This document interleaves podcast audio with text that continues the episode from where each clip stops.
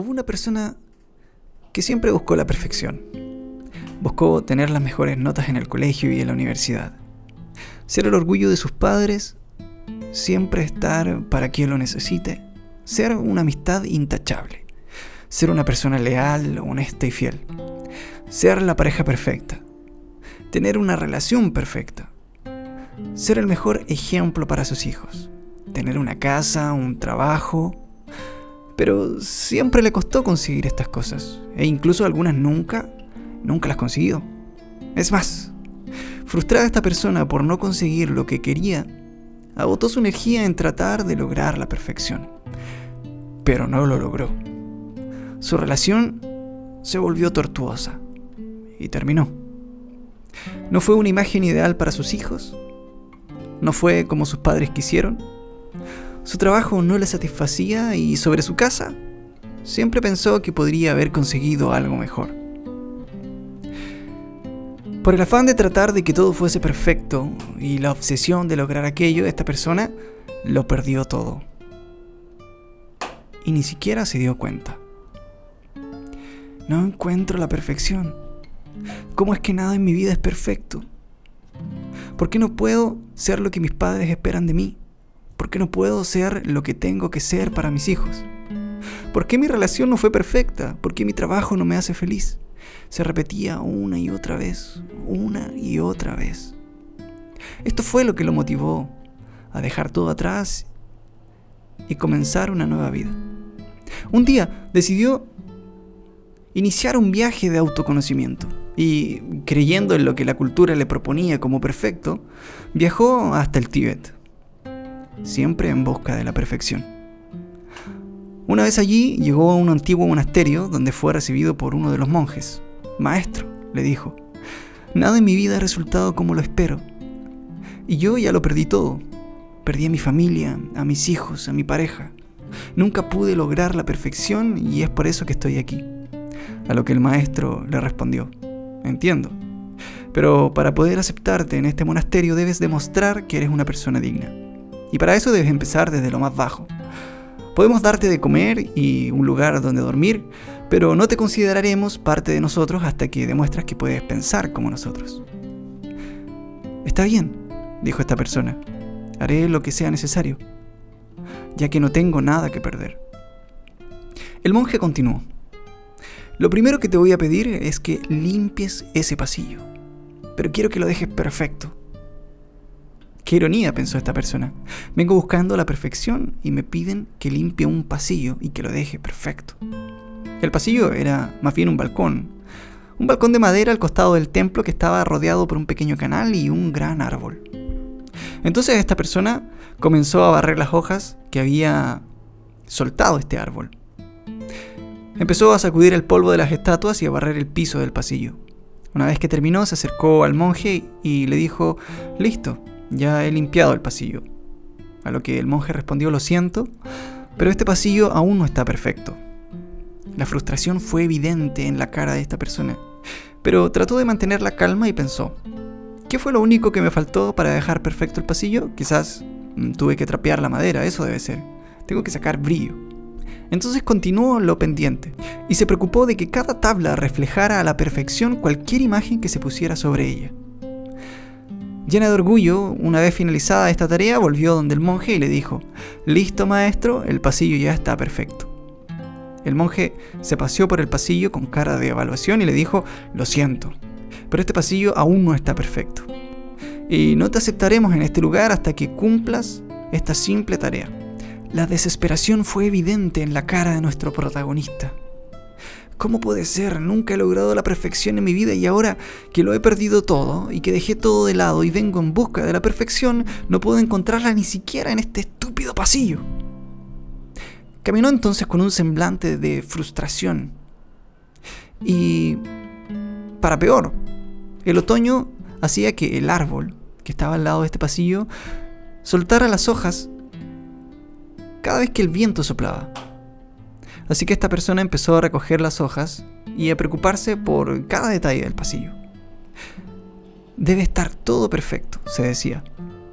No debo dejar escapar ningún detalle, o no me aceptarán y nunca podré saber o nunca podré oír por qué no pude encontrar la perfección en mi vida. Fue tanta la obsesión que esta persona no permitía que visitantes ni los mismos monjes pasaran por este pasillo. Vigilaba día y noche que ninguna hoja del árbol cayera antes de poder alcanzarla y así evitar que se ensuciara la madera brillante del pasillo. A mitad del otoño, y asumiendo que el pasillo no podía haber tenido un mejor momento en toda su historia, volvió a acercarse al monje y esta vez convencido de que el pasillo estaba en perfecto estado, le dijo, Maestro, he cumplido mi tarea. El monje sonrió, asumiendo que esta persona lo había entendido, y miró el pasillo, pero se decepcionó. Lo siento, volvió a repetir, pero este pasillo aún no está perfecto. No puede ser, dijo en voz alta esta persona. He pasado mucho tiempo limpiando y velando porque cada rincón de este pasillo esté como debe estar. No hay nada en este pasillo que no sea perfecto. ¿Qué es lo que me falta? preguntó. ¿Cómo puede ser que ni siquiera aquí pueda encontrar la perfección? El maestro, emocionado por la respuesta de su aprendiz, se acercó tierno. Puso una mano en su hombro y le dijo, Tranquilízate. Yo te voy a mostrar cómo es que el pasillo podría estar perfecto. Entonces el monje avanzó hacia la pequeña terraza. Se paró al costado del árbol y le dio una patada, de estas que solo los monjes pueden dar. Entonces el árbol se sacudió y las hojas que quedaban en él cayeron al pasillo, ensuciándolo. El monje dijo, ahora el pasillo está perfecto. Y la persona se arrodilló y lloró. Pasamos nuestra vida escuchando cómo deben ser las cosas. Desde niños nos enseñan que lo perfecto es que el cielo no tenga nubes. Que ante lo inesperado mantengamos la calma. Que el alumno perfecto es quien tiene las notas más altas. Que el hijo o la hija perfecta es quien es lo que esperan sus padres que sea. Y estudia una carrera que los hace sentir orgullosos y que las decisiones que toman en su vida hacen honor a su crianza nos enseñan que lo perfecto es que la relación perfecta no tiene problemas, que el amor es siempre en la misma cantidad, que el deseo sexual siempre es el mismo, que el otro es igual que tú y que siempre están en la misma sintonía. Desde niños aprendemos que lo perfecto es que nuestro trabajo nos entregue satisfacción y que lo perfecto es que sepamos a los 18 años qué es lo que queremos estudiar. Aprendemos que lo perfecto es que a los 30 debemos tener una casa, que el cuerpo perfecto pesa 55 kilos y mide un metro sesenta. Aprendemos que la piel perfecta no tiene lunares, estrías o manchas. Que el cabello perfecto es liso y rubio. Aprendemos que lo perfecto es lo ideal y que solo lo ideal es aceptado y que solo lo ideal puede hacernos felices. Pero lo perfecto no es eso. Lo perfecto es que tengas problemas en tu vida, que tengas problemas en tu relación de pareja, que tus calificaciones varíen entre bajas y altas. Lo perfecto es que decepciones a tus padres y que tus decisiones no sean lo que espera tu familia. Lo perfecto es que tu relación de pareja tenga dificultades cada cierto tiempo, que sientas en ocasiones dudas sobre tu relación, que el deseo sexual varíe. Lo perfecto es que te sientas incómoda o incómodo hablando en público, que no sepas cómo recibir halagos, lo perfecto es que cuando manejes en una autopista sientas ansiedad, que cuando tengas hijos no sepas cómo criarlos, que tengas miedo en la noche y que te genere ansiedad el cambio. Lo perfecto, lo perfecto es que te cueste encontrar pareja después de los 30 porque tus estándares han cambiado. Lo perfecto es que prefieras una noche tranquila en tu casa viendo Netflix que salir a bailar. Lo perfecto es que no quieras compartir tanto con la gente. Lo perfecto es que cuando escuches este podcast sientas un nudo en la garganta, aunque no tengas que sentir estas emociones por un simple podcast. Lo perfecto es que en el otoño, un pasillo en un templo en el Tíbet esté lleno de hojas de un árbol. Simplemente porque es otoño. Una pintura es más realista mientras más detalles tiene. Lo perfecto no es lo que nos enseñan, lo perfecto es la realidad. Y las cosas en la realidad difieren mucho de lo que supuestamente deberían ser según nuestra sociedad. Si las cosas tuvieran que ser como nos dicen que deben ser, mi voz tendría que ser grave y profunda en lugar de fina y aguda para poder grabar este podcast. La enseñanza del monje era que lo perfecto no es que el pasillo esté limpio y reluciente, lo perfecto era que estuviera sucio, porque en el otoño lo perfecto es que los árboles suelten sus hojas. Ya basta de ese falso perfeccionismo.